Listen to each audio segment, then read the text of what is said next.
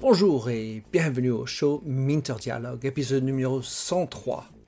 Aujourd'hui, nous sommes le 19 avril 2020. Je suis Minter Dial, votre compère et hôte pour ce podcast. Mon invité, c'est Boris Janisek, un ami de longue date, qui est un entrepreneur français d'origine israélo-croate. Son parcours professionnel l'a amené à évoluer dans des univers de marques luxe et premium au sein des grands groupes internationaux, et notamment dans le secteur des cosmétiques et de l'art de vivre. Il a rejoint L'Oréal quand j'y étais moi-même en 1999 aux États-Unis. Puis il a travaillé dans le groupe Estée Lauder où il était à la direction de la marque Clinique au Benelux et en France. Ensuite, il devient CEO de la Maison de la Durée en 2017 pour ensuite rejoindre le groupe LVMH à la tête de la division des vins de Moet Tennessee. Dans cette conversation avec Boris, nous parlons de la transformation digitale, des enjeux et les clés de succès pour les marques de luxe. Vive le luxe Plongeons alors dans cette nouvelle émission. Boris Janisek, bon Dieu, comment est-ce qu'on est arrivé là? Ça fait des années qu'on se connaît. On s'est rencontrés à New York, me semble-t-il. On, est devenus amis. Je connais ta famille, tu connais la mienne. Et maintenant, tu es basé à Paris. Et je voulais prendre cette occasion d'enregistrer un podcast avec toi parce que tu as fait un très, très beau parcours dans le luxe. Et euh, je voudrais ainsi parler de toi et du luxe. Boris, dans tes termes à toi, comment est-ce que tu voudrais te présenter? Bonjour Minter, je suis ravi de t'entendre. Euh, écoute, euh, ravi d'échanger avec toi sur ce sujet. Le luxe, j'y ai exercé bah, dans, plusieurs secteurs du luxe, ou au moins dans des secteurs premium, dans des domaines premium du luxe, sur des marques aussi différentes, allant du soin, des soins beauté chez L'Oréal, quand on s'est rencontrés, ou chez Estée Lauder, et, et en allant jusqu'au vin haut de gamme aujourd'hui dans le monde entier chez LVMH et en passant par la direction de la maison à durée le savoir-faire et la, gastronomie à la française. Que les belles euh, marques. Des jolies marques, des jolies maisons. Alors Boris, en, vue de tes expériences diverses dans le luxe, comment est-ce que tu définirais ou qualifierais ce qu'est le luxe aujourd'hui? Euh, Mon constat sur, euh, sur, ce, sur cette définition du luxe, sur ce secteur du luxe, c'est qu'il n'y a pas qu'une définition du luxe, mais bien plusieurs, plusieurs approches qui convergent à une proposition et peut-être encore plus vers une expérience qui est attendue par les consommateurs. Euh, le luxe, je dirais qu'il est, euh, qu'il est éternel en plus d'être pluriel. Éternel parce qu'il ne date pas d'hier, le luxe. On en a trouvé des tombes, on a trouvé des tombes d'Homo sapiens qui datent de, 30 000 ans, où des squelettes étaient recouverts de, perles noires et de bijoux. Euh, les Grecs avaient déjà aussi une passion pour les vins, pour les vins rares. Et il est pluriel parce que le luxe dépasse la, simple notion marchande pour répondre à une quête qui est, est beaucoup plus profonde d'enchantement.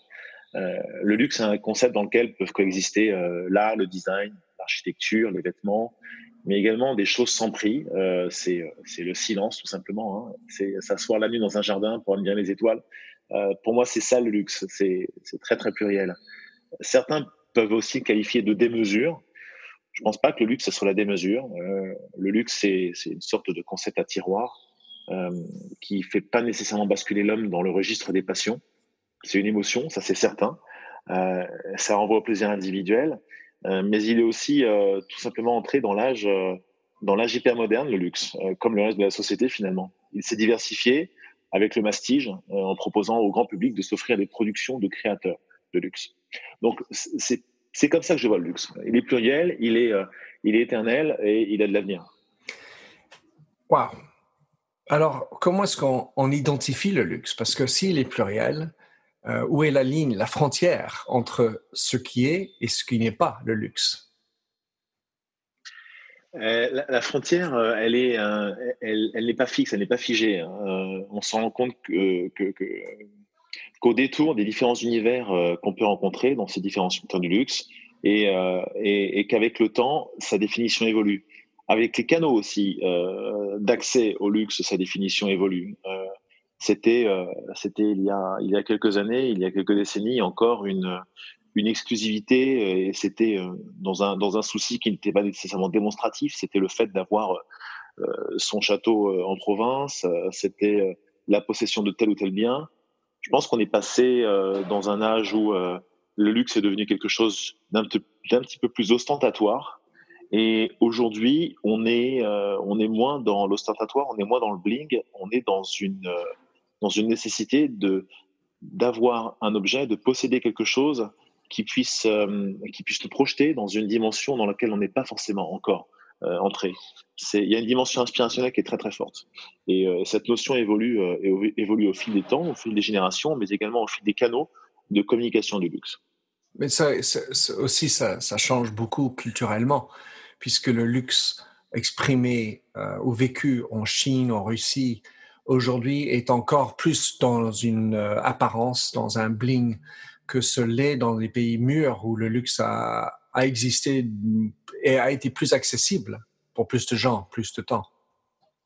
Absolument. Et d'ailleurs, les, euh, marques essaient autant que faire se peut de, de, décliner leur image et leur marque de manière différentes, local relevant, en fonction des régions, en fonction des cultures, en fonction des pays. Il y a toujours cette, euh, il y a, toujours cette, volonté en fait d'être sans compromis quand on parle d'une marque de luxe et quand on l'exprime. Euh, les marques auraient ce souhait de, euh, vouloir exprimer un fil conducteur, un fil rouge qui serait autant d'attache à l'identification de la marque d'un bout de la planète à l'autre, et pour autant c'est impossible c'est extrêmement compliqué parce que euh, les, ressorts, les leviers ne sont pas les mêmes, effectivement, comme tu dis, d'un pays à l'autre. Donc il faut pouvoir s'adapter, ça nécessite un petit peu de flexibilité, un peu de souplesse euh, de la part des marques, sans pour autant tomber dans une caricature d'une adaptation qui serait trop locale et, euh, sur laquelle la marque perdrait son, origine et son ADN. Hmm. Quand tu parles de, du luxe, là, en termes de comment on, on, le regarde, il y avait un côté, ce que j'ai entendu, qui est de la, quête de la perfection ou d'une sublimation de, de l'objet du service. Il y a aussi dans un imaginaire quelque chose qui est au-delà de nous, qui est plus loin que nous. Alors, quelle est la valeur de la marque là-dedans? Parce qu'en fait, quand, comme nous sommes tous les deux des hommes du marketing, mm-hmm la marque est, censée être quelque chose avec des valeurs euh, et dans lequel je pense qu'on devrait pouvoir s'associer. Et donc, si c'est tellement inaccessible, imaginaire, parfait que nous ne sommes pas, comment est-ce que on peut créer une, marque qui nous parle? Je pense que la marque ne, ne doit pas être, euh, ne cherche pas à être parfaite. En tout cas, ne, devrait pas prétendre être parfaite. Et euh, et une marque qui, euh, qui s'ancre durablement auprès des consommateurs doit aussi être capable de montrer alors ses failles peut-être, mais euh, à défaut au moins de l'émotion. c'est c'est là où le, le, canal du digital aujourd'hui est, très très intéressant parce que c'est un formidable relais de ce qui peut se passer également en boutique. il y a ce besoin de créer une émotion. C'est l'émotion qui va permettre de créer cette expérience. Et euh, loin de chercher la perfection, une marque qui va toucher euh, les consommateurs, qu'elle soit luxe ou pas d'ailleurs, doit être capable de, de créer ce lien de manière forte, euh, de partager un vécu, de faire référence à son histoire, mais également peut-être de, de montrer de, montrer ce qu'elle a de plus authentique et de montrer ce qu'elle a de plus, euh, de plus, de plus sensible. C'est pas une marque, mais je pensais à un visuel que j'ai vu hier, je crois que c'est sur Instagram, où je voyais Nathalie Portman. Nathalie Portman, cette magnifique actrice qui, mm. euh, qui en fait montrait deux photos d'elle, l'une après l'autre. Et on voit Nathalie Portman en fait euh, assise sur une espèce de, chaise royale, un fauteuil magnifique, parée dans un sublime habit de plumes, je crois, blanche. Et autour d'elle, tu vois, euh, tu vois quelques paires de mains euh, qui s'affairent, qui la coiffent, qui la maquillent. Euh, c'est, voilà, elle est, elle est, elle est divine, elle est magnifique, et on la sent star, star jusqu'au bout. Et juste après la photo qu'elle poste, c'est elle, chez elle, confinée, et on la voit sans maquillage, sans phare, pas coiffée, en train de manger un bon gros brownie. Et, et ça, je trouve ça, je trouve ça, je trouve ça super comme image pour, euh, pour illustrer peut-être un peu ta question aussi, Nimper. Mm. C'est euh, la marque montre ce qu'elle a de plus beau, ce qu'elle a de plus parfait, ce qu'elle a de plus sublime, et puis en même temps, elle montre qu'elle a, elle montre qu'elle a ce côté euh, sensible, qu'elle peut toucher par l'émotion, tout comme Nathalie Portman en fait montre aussi son vrai visage, sans farce, sans maquillage, avec un petit sourire et un petit clin d'œil pour montrer qu'elle est là, qu'elle est humaine. Ce n'est pas juste une superbe femme qui est apprêtée et habillée par les plus grands couturiers et maquillée par les plus, plus grands maquilleurs, mais qu'elle a aussi ce, petit côté, cette intimité en fait, par lequel elle crée ce lien avec les consommateurs et avec ses fans. Et je, je ne pense pas que cette photo, cette deuxième photo de Nathalie Portman, hein, chez elle en train de manger son brownie, je ne pense pas que cette photo euh, nuise à son image de star, bien au contraire. Ah, oui, je suis d'accord. Et j'imagine la conversation qu'elle a eue avec son agent en disant Mais comment tu fais ça? Mais ça va cracher sur toi. Alors, qui, toi, comme moi, ayant travaillé euh, dans des groupes, on va dire, euh, qui, qui touchent le luxe, pour, pour ainsi dire, sur, le, sur L'Oréal, on avait des agences qui aidaient sur la communication. Et la question est euh, comment arriver à montrer dans une organisation qui est souvent avec plein de boss, plein de d'inputs qui arrivent de droite et gauche, y inclut l'agence de communication, arriver à faire passer le message de la deuxième image de Nathalie Portman. Car en fait, euh, comme on, vit dans un air ou enfin dans une entreprise où on a besoin d'approbation, approuver entre guillemets l'imperfection devient très compliqué à faire. Car en fait, ça, ça sous-entend que je sais qui je suis au début en tant que marque. Et comme on a tous une part de vérité, quand on est dans une entreprise avec un certain nombre de boss et, gens qui parlent, ben, chacun a sa vision de, de ce qu'il sait. Alors par rapport à Nathalie Portman, c'est elle qui parle, c'est elle qui est Nathalie Portman. Et donc, dans une entreprise, comment est-ce qu'on arrive à, à faire passer cette imperfection? Ça, c'est toute la question des, des, marketeurs et des, et des bons ou des mauvais marketeurs. C'est aussi la question de. C'est Bob Kennedy qui disait euh, Seuls ceux qui prennent le risque d'échouer spectaculairement réussiront brillamment. Et, euh, j'aime bien cette citation parce qu'elle mmh. renvoie à, ton propos. On se doit d'être un petit peu les trublions euh, de la communication, les trublions des, des messages qui qui seront vraiment disruptifs. Euh, il est toujours beaucoup, beaucoup plus rassurant de se cantonner euh, aux images euh, parfaitement réussies et ou retouchées. et il est en même temps du devoir de ces départements marketing et communication de, de tenter la rupture et de tenter la, disruption en, proposant des approches nouvelles on a pu connaître euh, tous les deux des, entreprises, des univers où euh, euh, ça gesticulait pendant longtemps pour dire qu'il fallait impérativement passer au digital. Et puis finalement, quand il s'agissait de, devoir trancher sur quelles seraient les lignes du budget sur lesquelles, sur lesquelles on investirait l'année prochaine, bon, le digital était relégué aux oubliettes et puis voilà, était, était nécessairement. on se disait que, OK, on, verra l'année prochaine. On n'est pas tout à fait sûr de savoir comment ça va avancer, ça va avancer mais on, on verra l'année prochaine. Et on se rend compte que finalement, euh, ceux qui ont réussi à prendre ce virage euh, rapidement, avec intelligence, sans toutefois tout miser sur le digital, parce que la manœuvre est aussi dangereuse, c'est un moyen moteur comme un autre, c'est un canal de communication comme un autre, mais justement, c'est un canal de communication comme un autre. ceux qui ont été les premiers à le comprendre ont peut-être réussi à sortir du jeu de manière un peu plus efficace que les autres. Au même titre, euh, il est du devoir de, de, de, de sortir des, des, sentiers battus et de proposer des alternatives un petit peu différentes euh, lorsqu'il s'agit de communiquer, de communiquer autour de, de, personnes, autour de marques. Euh, ce sont des paris. Mais finalement, qu'est-ce qu'il y a à perdre? Hmm. Et là, on parle d'innovation. Qu'est-ce qu'il y a à perdre? Oh mon Dieu, je peux échouer. Oh, oh mon catastrophe. oh là là. Qu'est-ce qu'il y a au final à perdre? Pour gagner, il faut risquer de perdre. C'est hmm. tout aussi simple que ça.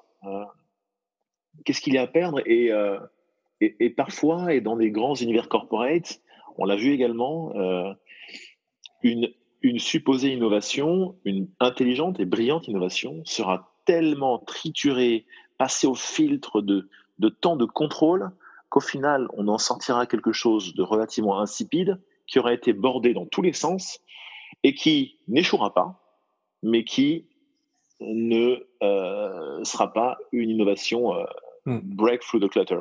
Euh, ça, Comme un autre. ne percera pas. Ça sera, ça sera une nouveauté. Ça ne sera pas révolutionnaire. Alors que peut-être, si cette innovation de départ avait été, avait été actée telle qu'elle, avec le petit grain de folie qu'elle peut, qu'elle peut, qu'elle peut avoir, non seulement elle aurait pu percer et faire une vraie, vraie différence sur le marché, mais en plus de cela, il est certain que cette innovation serait sentie plus tôt qu'en passant par ces différentes étapes. Donc il y a aussi une question de, de vitesse, de vitesse et de, de pénétration le marché avant les autres. Tu me fais penser à, la grain, au, grain de beauté, là, le, au, grain de beauté de Marilyn Monroe. Car si on avait besoin de, faire un dessin d'une jolie femme, mettre le grain de beauté, d'accord, où et j'imagine se torturer sur ben, non, non, non, mais il faudrait le mettre là, là, là, là. Donc, toutes ces questions autour des, qui font qu'on perd du temps. Tu as parlé tout à l'heure de, de l'émotion à travers le canal qui est le digital. Parle-moi de comment tu, euh, chez vous, dans, dans, les entreprises, où tu as travaillé l'émotion hmm. euh, dans le canal digital afin d'arriver à transmettre euh, une histoire plus intéressante, plus accrochante et, et plus vraie. Bah, je, reprendrai euh, ma, dernière expérience euh, professionnelle, euh, à savoir dans l'univers des vins et spiritueux. c'est un, un univers fabuleux en fait, où on a, on a affaire à, des, à, des, à, des, spécialistes, à des personnes qui sont à la fois artisans, scientifiques, qui réussissent à te produire quelque chose d'absolument divin, des nectars. Et ce sont des histoires qui sont très très difficilement euh, transmises et transposables en fait sur euh, sur le canal classique en fait de vente de ces vins, de ces vins spiritueux dans les magasins.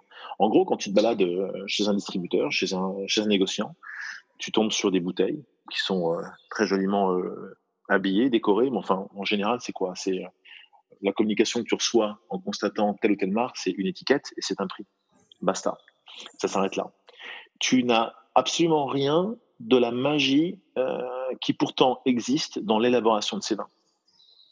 Le digital te permet euh, ici d'aller fouiller et de partager avec tes consommateurs, qu'ils soient très avertis, experts en vin ou novices, de partager les fabuleuses histoires que tu as derrière euh, ces vins, derrière l'élaboration de ces vins.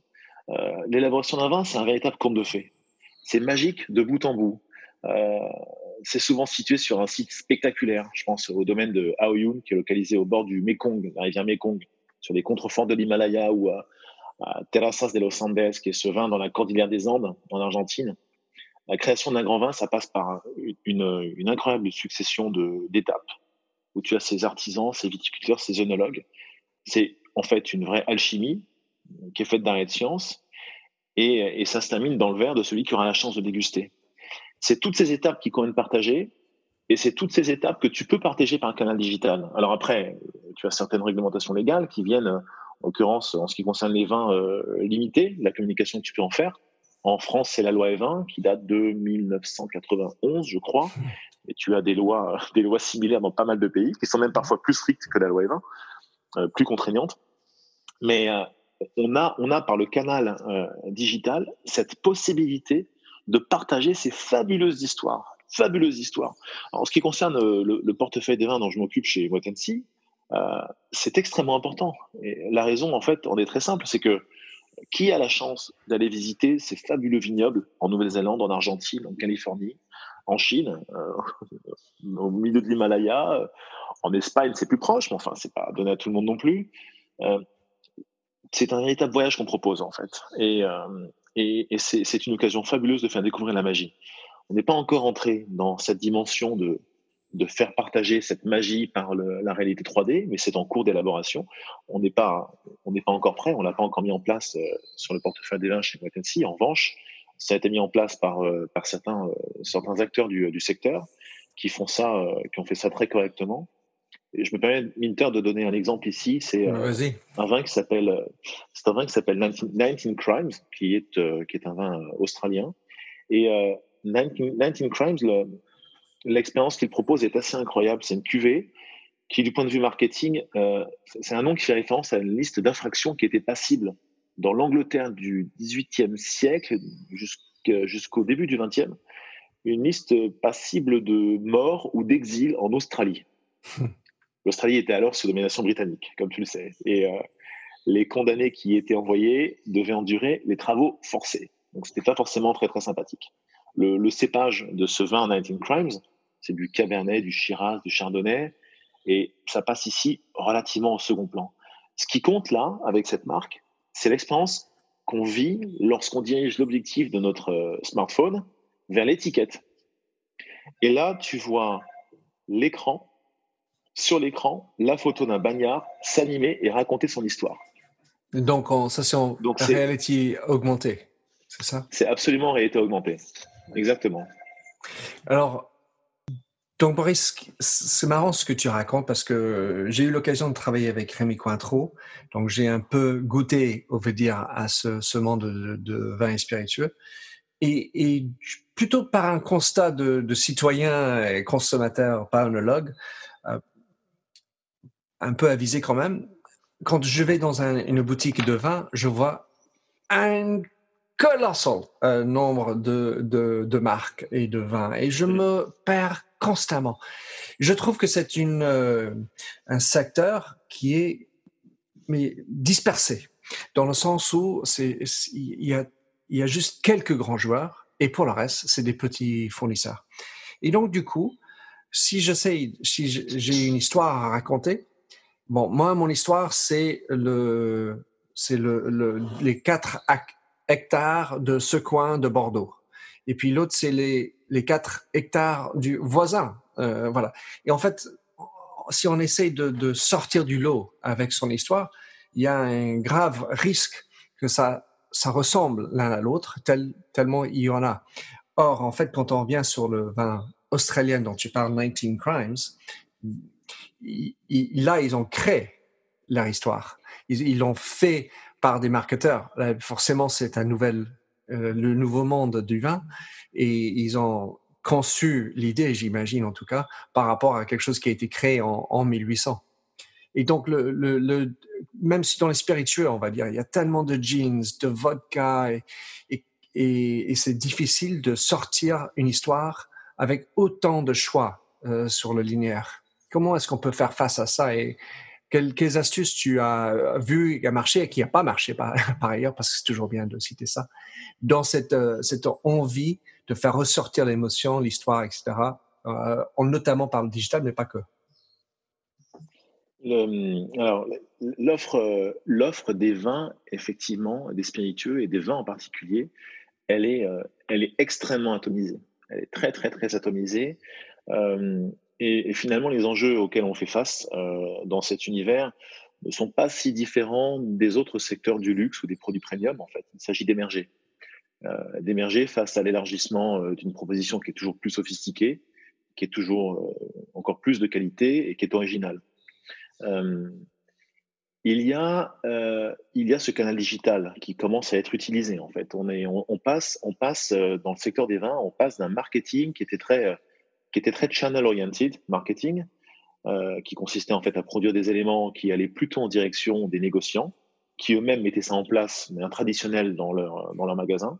Bon, on a connu ça dans le, la beauté aussi, euh, où il y a exactement, des canaux de distribution. Ouais, ouais.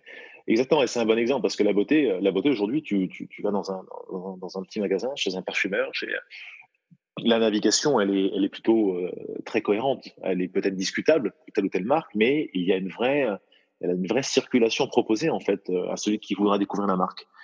Tu rentres effectivement aujourd'hui chez un négociant en vin, euh, il va y avoir euh, pléthore d'offres et tu vas t'y perdre en fait et sans vraiment comprendre comment comment t'y retrouver.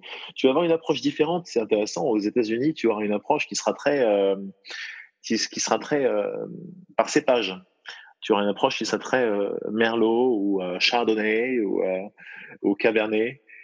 En Europe, en France, tu auras une approche qui sera un petit peu plus par région, avec une approche qui sera très très très centrée sur les vins français évidemment. Hein. C'est la très grande majorité des vins qui sont vendus en France sont des vins français.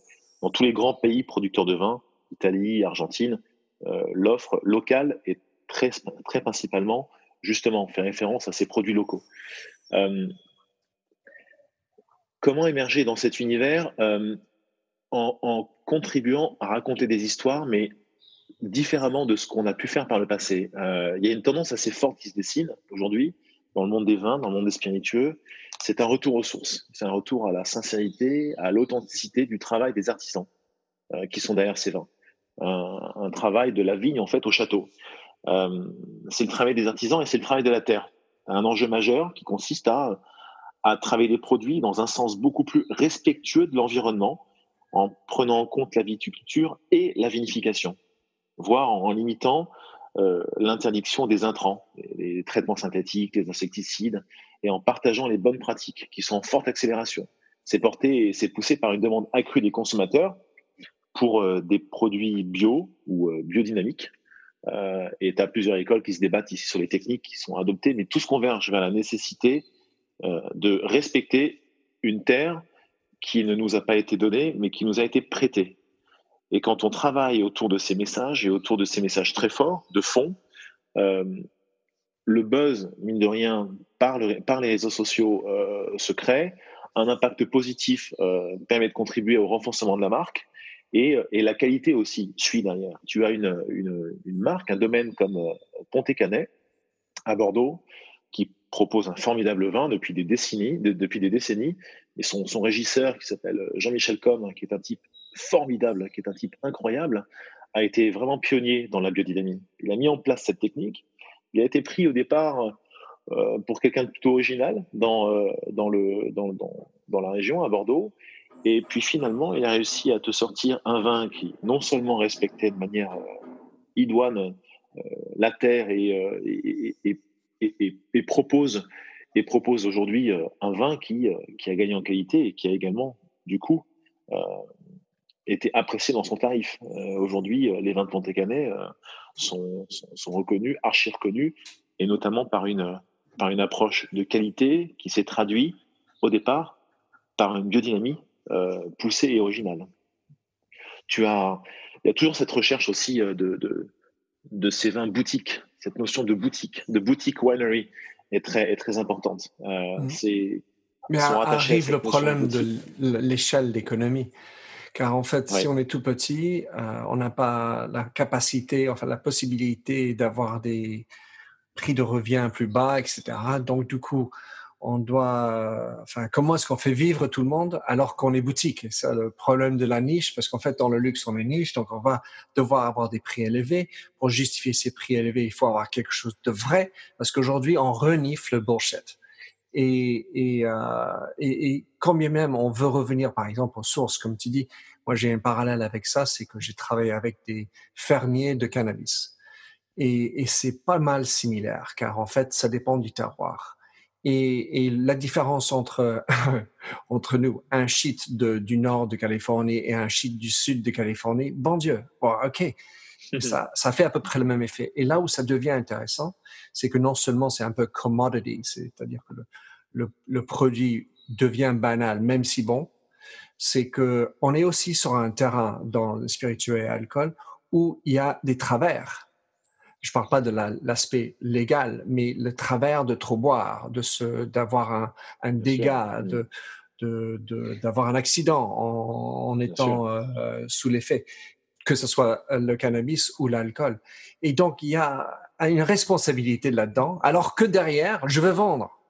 Donc, ce, cette contrainte, euh, parlons pas de l'aspect légal, mais l'aspect éthique est, fondamental. Et j'imagine, enfin, je voulais savoir comment est-ce que vous y arrivez à, travailler ce, ce, parce que c'est c'est pas comme une pharmacie où tu, c'est des consignes. Il y a quand même la possibilité de, boire autant que tu veux et de vendre autant que tu veux. Tu vas pas arrêter à dire à quelqu'un, bah, vous pouvez pas prendre 18 caisses de ce Château Margaux.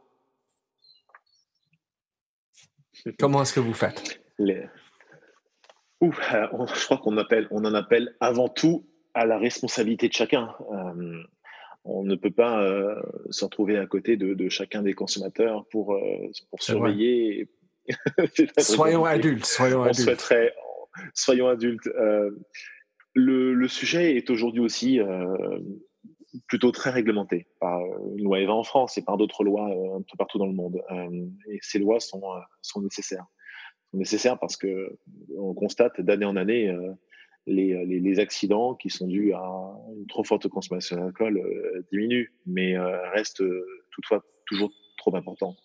on en appelle donc au cadre légal qui est là, qui s'impose à nous, mais qui est plutôt qui est plutôt positif, qui est plutôt une bonne chose pour la santé de tous, et avant tout à la responsabilité de chacun. Mmh on, parle, on parle de marque aussi. On parle de marque et, c'est intéressant parce que quand on parle des vins, finalement, euh, moi j'ai longtemps, comme toi, on a travaillé sur des marques, sur des véritables marques, en fait, dans le mmh. secteur des cosmétiques, dans l'univers de la gastronomie, euh, en ce qui me concerne aussi. De durée. Euh, l'approche est très très différente. Un, un, beau la durée, une belle maison la durée, mais l'approche est très différente quand on parle des vins spiritueux. car si les, si les grands noms du champagne sont généralement des marques au sens marketing du terme, hein, avec les éléments d'identification forte et de fidélisation qui caractérisent traditionnellement la marque. Dans les vins, c'est assez différent. Euh, les vins et les domaines sont perçus avant tout comme des terroirs et des origines aux yeux des consommateurs. Euh, très très difficile de fidéliser euh, une personne à un même vin. Tu vas très rarement avoir un consommateur d'un vin en question. D'autant plus que. Boira que de ce vin-là. D'autant plus qu'une année sur l'autre, euh, eh euh, enfin, le cru est différent, donc. Le millésime, le millésime change, ouais. Ça, ça rajoute, ça rajoute beaucoup en complexité euh, dans l'explication, dans la compréhension du vin. C'est, c'est parfois perçu comme certains consommateurs novices qui, qui n'osent pas entrer dans le monde du vin et, et, s'attaquer de manière positive à l'analogie comme un frein, en fait, un frein à la connaissance et à la compréhension du vin. Il faut le prendre plutôt comme un élément de sophistication qui rajoute à la magie du vin. Euh, qui rajoutent à la magie divine, mais qui font que, au final, tu vas avoir une population qui sera très très zappeuse. Tu vas avoir ici et là des euh, consommateurs qui, euh, dans le champagne, ne boiront que du Krug, ne boiront que du Dom Pérignon. De... Il faut un certain budget, certes, mais qui vont rechercher cette, excellence et qui vont rechercher une forme de constance dans le goût, même si ici les, les, patrons de ces maisons-là ne seront pas tout à fait, tout à fait d'accord avec mes propos. On n'a pas strictement un goût identique, mais il y a une sorte de constance et de signature qui est recherchée, évidemment. Dans les vins, ça sera relativement différent. Tu auras des nuances d'un millésime à l'autre. Alors, les grands spécialistes reconnaîtront euh, euh, le même domaine, en fait, d'une année sur l'autre, certes, mais il y, aura, des nuances assez marquées en fonction euh, du climat et tout, simplement, et, de la terre, etc. Mais tout simplement parce que parce que dans les vins, tu n'as pas les mélanges euh, auxquels on peut s'adonner dans, euh, dans le monde des champagnes. Ce sont des millésimes et uniquement des millésimes qui ne font appel en fait qu'aux raisins qui ont été récoltés euh, lors de la précédente vendange. C'est aussi toute la magie du vin, c'est que tu fais avec le produit que tu as dans un temps donné et dans l'année donnée. ça rajoute cette dimension de complexité et de sophistication dans le, dans le monde des vins. Donc il y, a un travail autour de la marque ici qui est intéressant, quelques obstacles qui sont rencontrés euh, dans ne serait-ce que même la compréhension de ce qu'est un vin, euh, qui est une forte nuance par rapport aux, autres euh, secteurs des vins spiritueux. Je voulais juste regarder un dernier point qui est cette histoire de digital transformation, la transformation digitale. Car en fait, si on en parle depuis des années, on sait que la plupart des, des programmes de transformation digitale peinent à arriver au bout.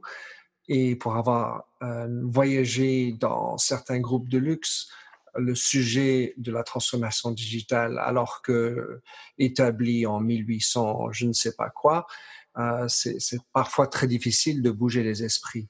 Je voulais savoir quel est ton, ton insight ou ton, euh, ton tip, trick, indice, comment améliorer, accélérer la transformation digitale, notamment dans un univers de luxe car en fait, le, sujet, évidemment, est, compliqué, car on a cette image qu'il faut conserver.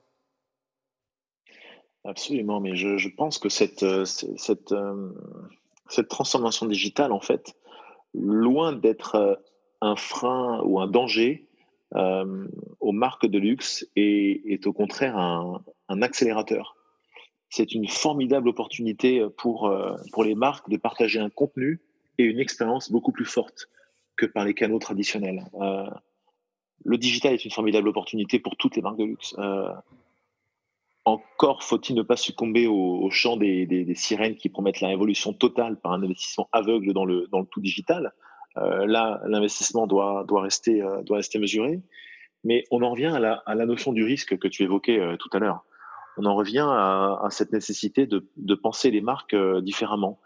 et de partager leur magie par un, canal, un canal absolument moderne et génial qui est le digital et que sont les réseaux sociaux. Euh, on a moyen de, renforcer et de prolonger l'expérience du goût de manière unique par, par le digital. Euh, je pense à une, une initiative de la maison Ruinard, de la maison de champagne Ruinard, que j'ai trouvé absolument géniale. D'ailleurs, c'est ma marque préférée de champagne. Ah, tiens, tu vois. est-ce que tu ne vois que du Ruinard? Non. Ou est-ce que tu zappes d'un champagne? Non, non, mais j'adore Ruinard. Écoute, euh, Ruinard est arrivé il y a quelques mois, il y a quelques mois de cela, avec, euh, avec une, initiative super impactante que j'ai trouvé vraiment, vraiment sympa et géniale. Euh, c'est l'expérience Petit R. Le Petit R, en fait, c'est Ruinard a élaboré cette expérience immersive dans son univers en invitant des convives à découvrir son histoire, l'histoire de la maison Ruinard, autour d'une table. Et là, donc, tu t'assois, tu, es au bord de la table et, euh, tu observes un mélange euh, virtuel, immersif entre l'histoire de la marque et une animation en réalité augmentée qui fonctionne plutôt bien visuellement, où tu as ce personnage, petit R, qui se balade d'une table à l'autre par un système de projection d'écran euh, sur les tables, c'est assez magique, et qui te raconte l'histoire de Ruinard au fil du temps et au fil des saisons. Donc tu rentres dans l'histoire, tu rentres dans l'histoire de cette maison de champagne, qui est la maison de champagne la plus ancienne euh, au monde, et tu, et, tu, et tu découvres, en fait, euh, en accompagnant un très bon repas et accompagné de Ruinard, tu, tu, tu, découvres l'histoire de la marque et l'histoire de la maison. cette cette capacité à entrer dans l'histoire de la marque n'est possible ici que par le digital. C'est la révolution digitale qui permet ce type d'expérience, qui prolonge, qui prolonge l'expérience du goût ou l'expérience que tu peux avoir de manière classique dans une boutique, au contact d'un vendeur. Euh, serait-il euh, encore un spécialiste euh, Donc le digital a ce, et ce relais, et ce relais de découverte et d'expérience par rapport à la marque. Et comment je peux avoir cette expérience, Boris? Il faut contacter Ruinard au 06. voilà. Um, écoute, comment est-ce que quelqu'un peut connecter avec toi ou suivre ce que tu dis, fais euh, dans ta vie? Comment tu préfères? Écoute, euh, Minter sur LinkedIn, euh, sur, via mon profil LinkedIn, Boris Janissac. Et puis par email, mon adresse, c'est boris at janissac.net. Avec plaisir pour échanger et partager avec tes auditeurs. Ben, génial. Boris, je te remercie beaucoup. Ça a été un C'est moi qui te remercie.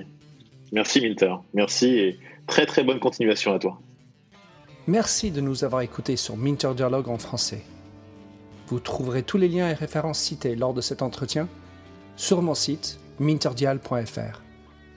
Pour vous inspirer, je vous laisse avec une chanson que j'ai écrite dans ma jeunesse, A Convinced Man.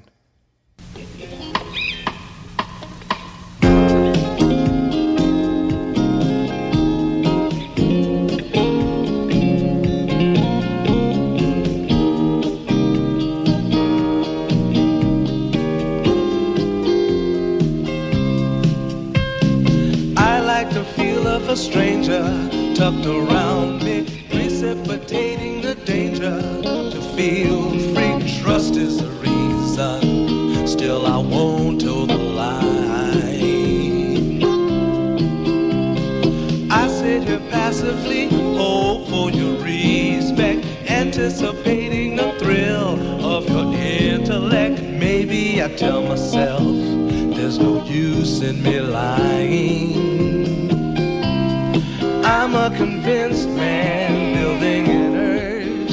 I'm a convinced man to live and die submerged. A convinced man in the arms of a woman. I'm a convinced man, challenge my fate. I'm a convinced man, competition's innate. A convinced of a woman. Despise revenges and struggle with deceit. Live for the challenge so life's not incomplete. What's wrong with challenge? I know soon we all die. I like the feel of a stranger tucked around me precipitating the danger to feel Trust in my reason and let me show you why. I'm a convinced man practicing my lines. I'm a convinced man here in these confines. A convinced man in the arms of a woman. I'm a convinced man, been to the test. I'm a convinced man. I'm ready for an arrest. I'm a convinced man in the arms of a woman.